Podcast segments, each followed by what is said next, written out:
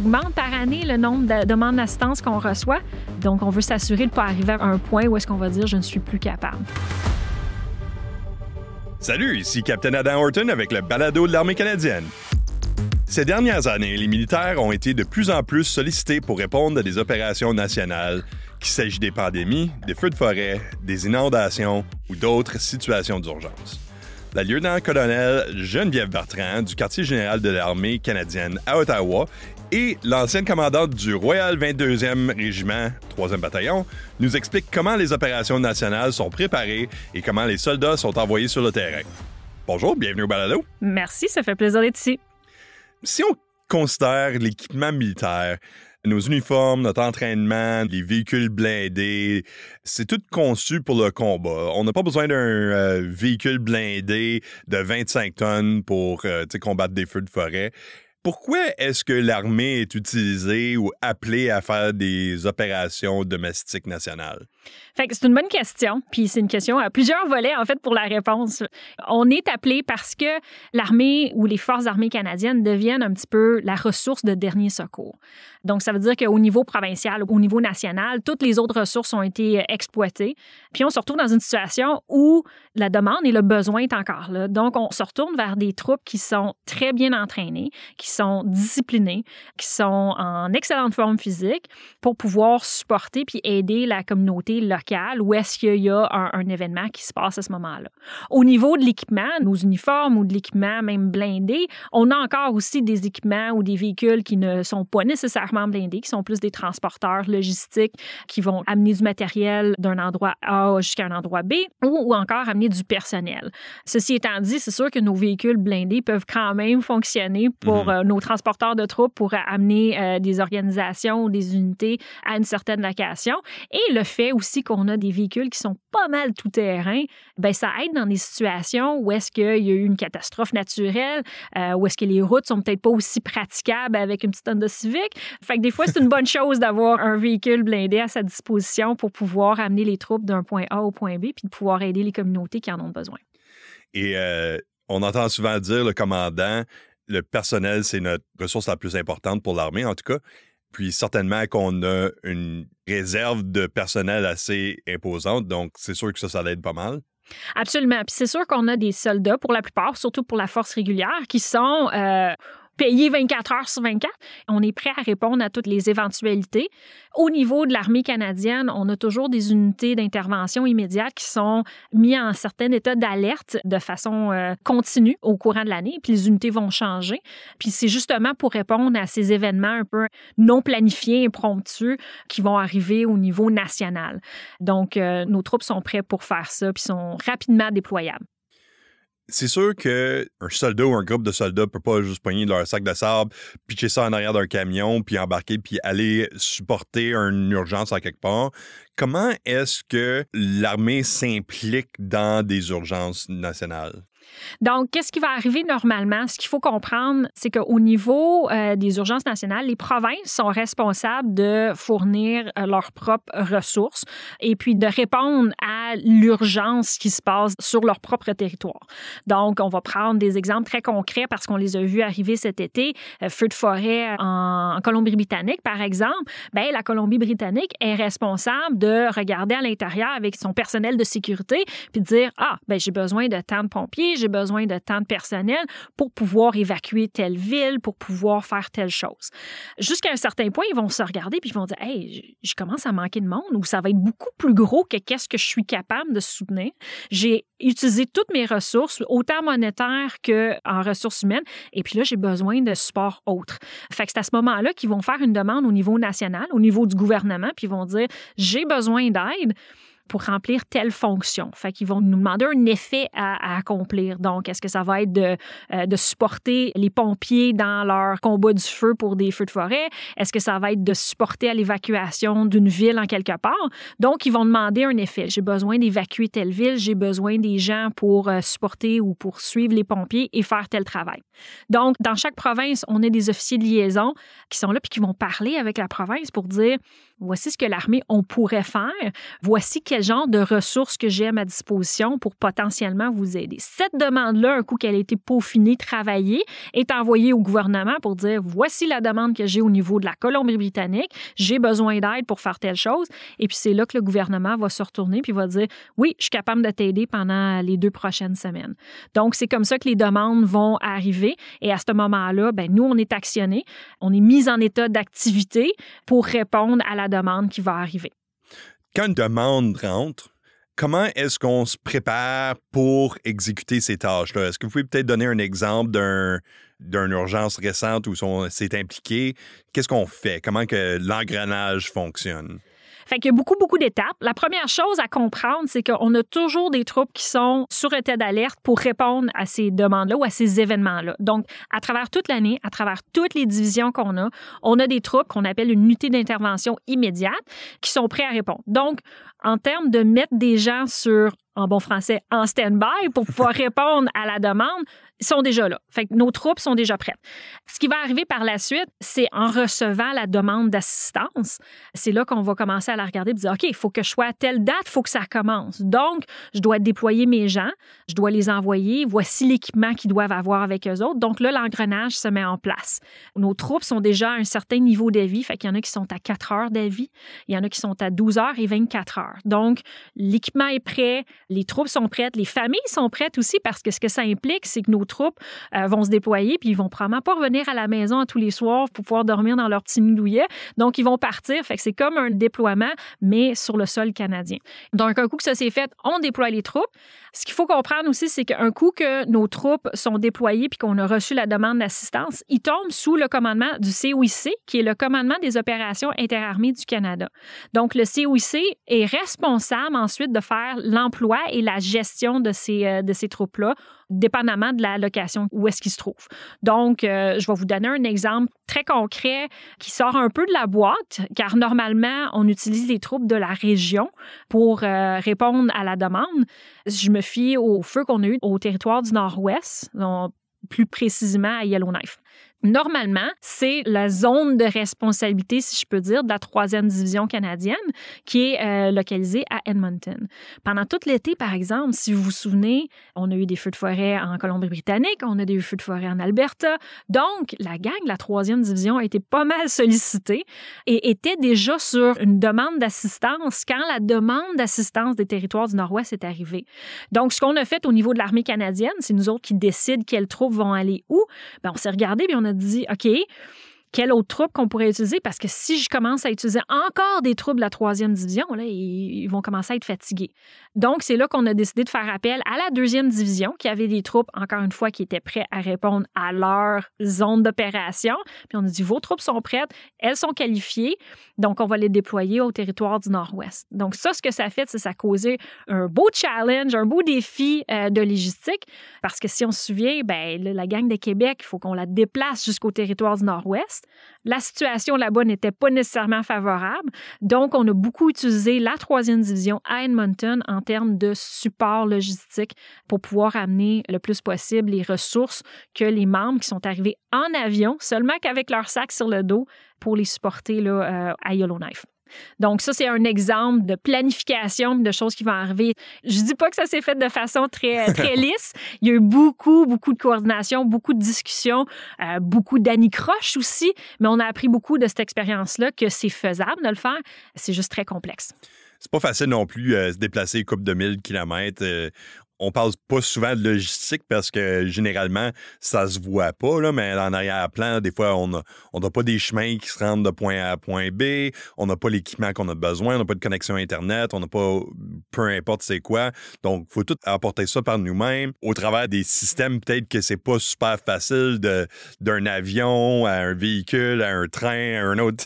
fait que c'est vraiment, on saute de point A à point B, C, D, E, F, G.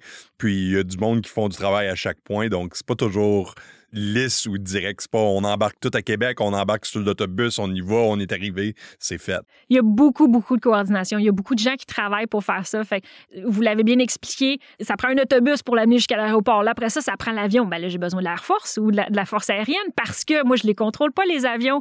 Donc ça, il faut que ça soit de la coordination aussi qui est faite à travers les forces armées canadiennes au complet. C'est pas juste une business de l'armée canadienne. C'est vraiment un effort de toutes les forces armées canadiennes. Par la suite, on arrive là-bas, même si c'était la troisième division, Edmonton jusqu'à Yellowknife, c'est 20 heures de route.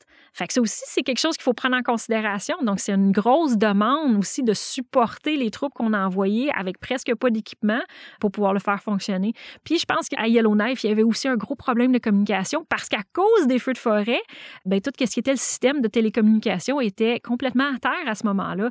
Donc, ça, ça créait un autre défi euh, intéressant pour les troupes des techniciens à dernière minute en train d'établir des liens satellites, puis tout ça, en entendant l'arrivée des troupes, euh, c'est pas facile. Non, non, exactement. Fait qu'il y a beaucoup, beaucoup de gens qui, euh, qui se mettent la main à la pâte pour pouvoir planifier l'arrivée des troupes. On appelle ça en anglais du main body, donc vraiment le groupement principal qui va arriver. Fait qu'il y a toujours des gens qui vont arriver un petit peu plus tôt pour mettre les conditions en place. Toujours des gens qui vont rester à l'arrière aussi pour s'assurer qu'on a tout ramassé l'équipement puis qu'on laisse en fait la zone où est-ce qu'on a travaillé dans un meilleur état qu'on l'a trouvé. C'est toujours l'intention. oui, c'est ça. Donc, avec les difficultés qu'on a parlé, certaines de ces choses-là, il y a tout le temps un nexus qui s'applique à des opérations internationales. D'établir de la communication dans le Nord, c'est probablement également aussi difficile que dans un désert ou dans un jungle ou quelque chose comme ça. Mais comment est-ce que l'entraînement est peut-être différent pour des opérations domestiques nationaux que des opérations de combat? En fait, je dirais qu'il n'est pas tellement différent parce que ce qui fait notre force en termes de troupes, euh, ben, c'est notre flexibilité, c'est notre rapidité à se déployer, c'est notre, euh, notre façon de réagir face à l'adversité, notre manière de planifier aussi qui fait de nous un employé de choix pour des situations qui sont complètement chaotiques. Donc, je dirais que notre entraînement au niveau international pour les opérations internationales fait en sorte qu'on est en mesure de répondre à ces situations-là qui ne sont pas nécessairement planifiées, qui sont complètement hors de notre contrôle. Personne n'aurait pu planifier ou penser à comment réagir avec euh, le support qu'on a donné pendant euh, la pandémie mais c'est quand même nos troupes qui ont été capables d'être déployées très rapidement, puis dire, OK, bon, ben, c'est ça qu'on a besoin de faire. Donc, on est euh, quand même très bon envers la planification, même si des fois, c'est pas exactement l'état final qu'on voulait atteindre ou c'est pas qu'est-ce qu'on avait espéré, mais on est capable aussi de réagir, puis on est capable d'adapter notre plan pour la situation. Donc, l'entraînement qu'on a fait, que ce soit au niveau d'aller patrouiller à travers une ville qui a été un petit peu euh, affectée par une inondation ou par un feu, ben là, on est capable nous autres, de prendre en note les choses qu'on a besoin de rapporter à la chaîne de commandement, puis qu'après ça, on est capable de travailler avec la sécurité publique pour dire, ben voici ce que j'ai observé dans telle ville. Euh, donc, cet entraînement-là est bénéfique. Puis vraiment, comme dans les opérations de combat, on utilise des soldats comme un système de détection dans le sens qu'ils rapportent l'information au centre de commandement, puis ces choses-là peuvent être actionnées par peu importe qui, que ce soit des pompiers ou euh, des ingénieurs, ils sont capables de capter cette information-là, de distribuer, puis c'est dans plusieurs sens, une patrouille, c'est une patrouille. Dans des opérations de combat, c'est sûr qu'il y a plus de risques d'avoir du combat, mais dans le fond, c'est la même fonction. On se promène, on capte l'information, puis on le transmet aux personnes qui en ont besoin. Puis nos troupes sont très bien entraînées pour ces choses-là, puis sont très bien entraînées aussi pour, euh, je dirais que peut-être l'entraînement spécifique qu'on a besoin de faire pour les opérations domestiques, c'est peut-être plus au niveau lorsque c'est euh, en lien avec des feux de forêt. Parce que là, ça prend un petit peu plus de technicité qu'on ne voit pas nécessairement euh, sur un terrain opérationnel à l'étranger. Ou est-ce que là, on va avoir une formation d'environ deux jours qui est bonne pour trois ans, puis qui va nous aider, évidemment, à être dans cette situation-là où est-ce que l'on parle des feux qui devient une menace, en fait, pour nos troupes qui sont sur le terrain.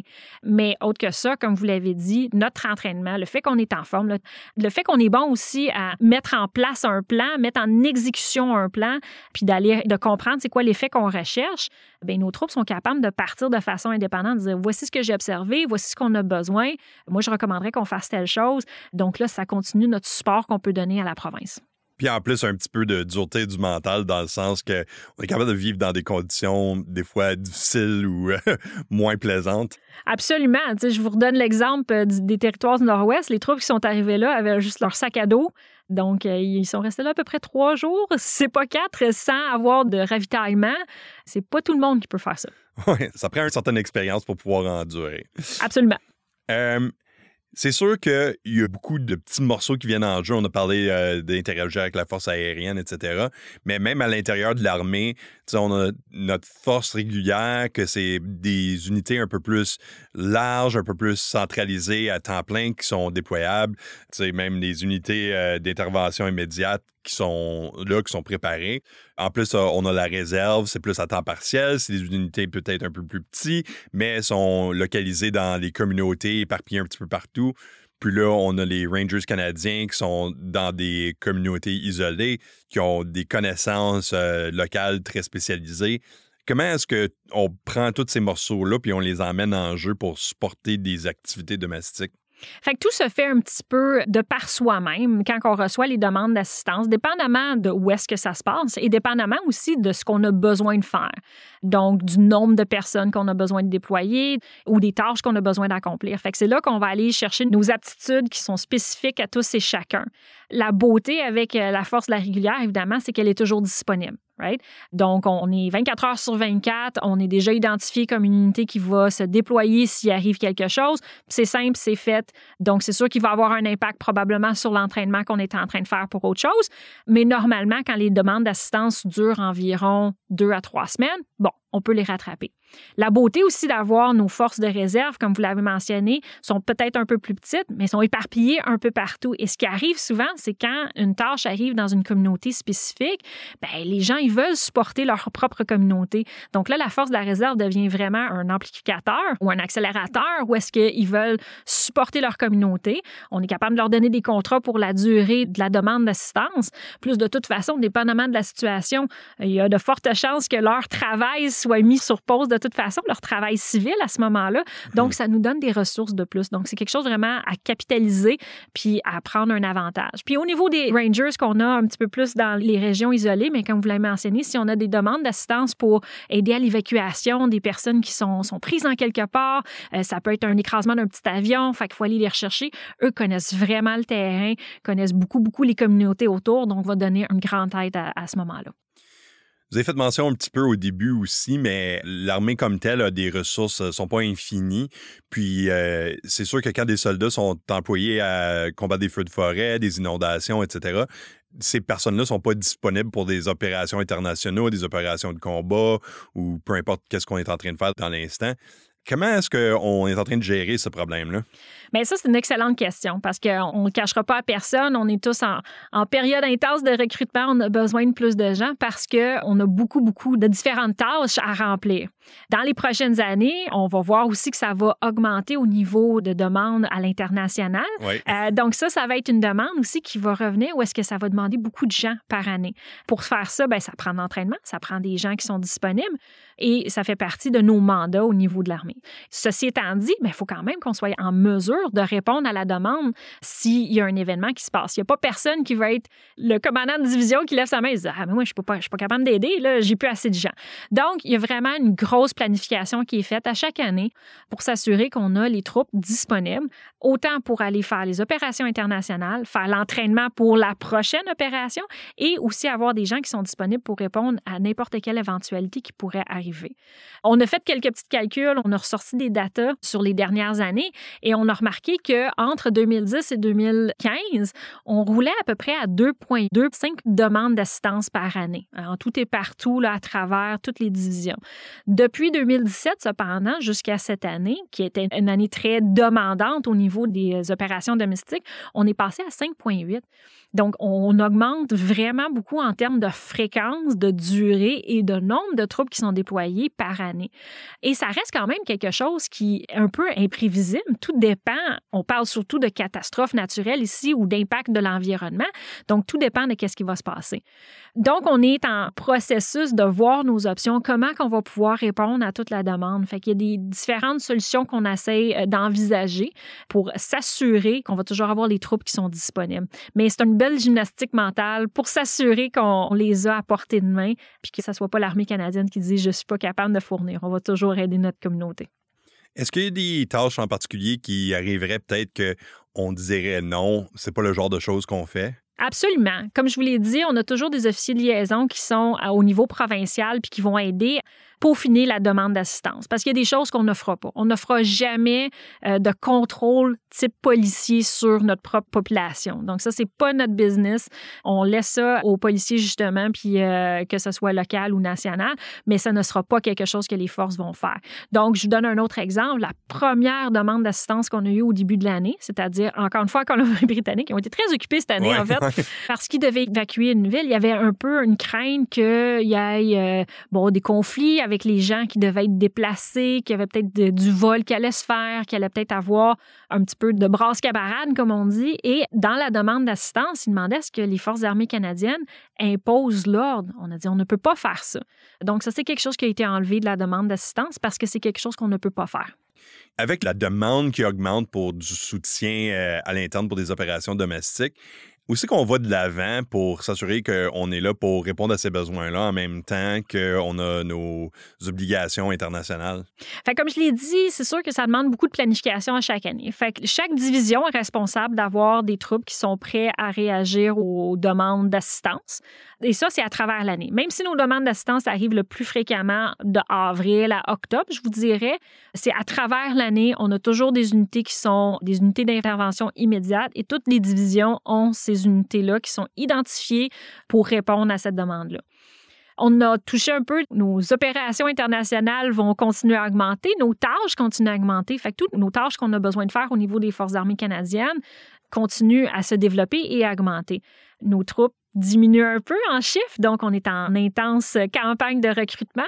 Euh, donc, qu'est-ce qu'on peut faire pour s'assurer qu'on a on est des troupes disponibles? On est en train de regarder des options. Est-ce que ça soit d'avoir une, des contrats pour notre force de réserve, justement, qui est locale, qui est prêt à intervenir pour une question d'un année au complet ou peut-être un six mois? C'est des choses qu'on est en train de regarder.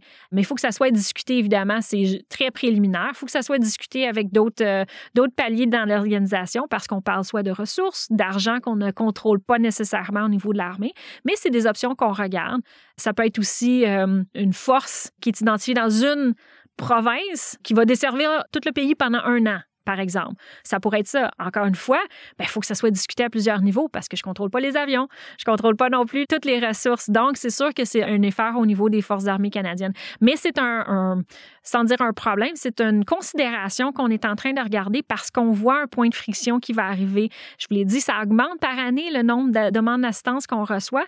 Donc, on veut s'assurer de ne pas arriver à un point où est-ce qu'on va dire je ne suis plus capable.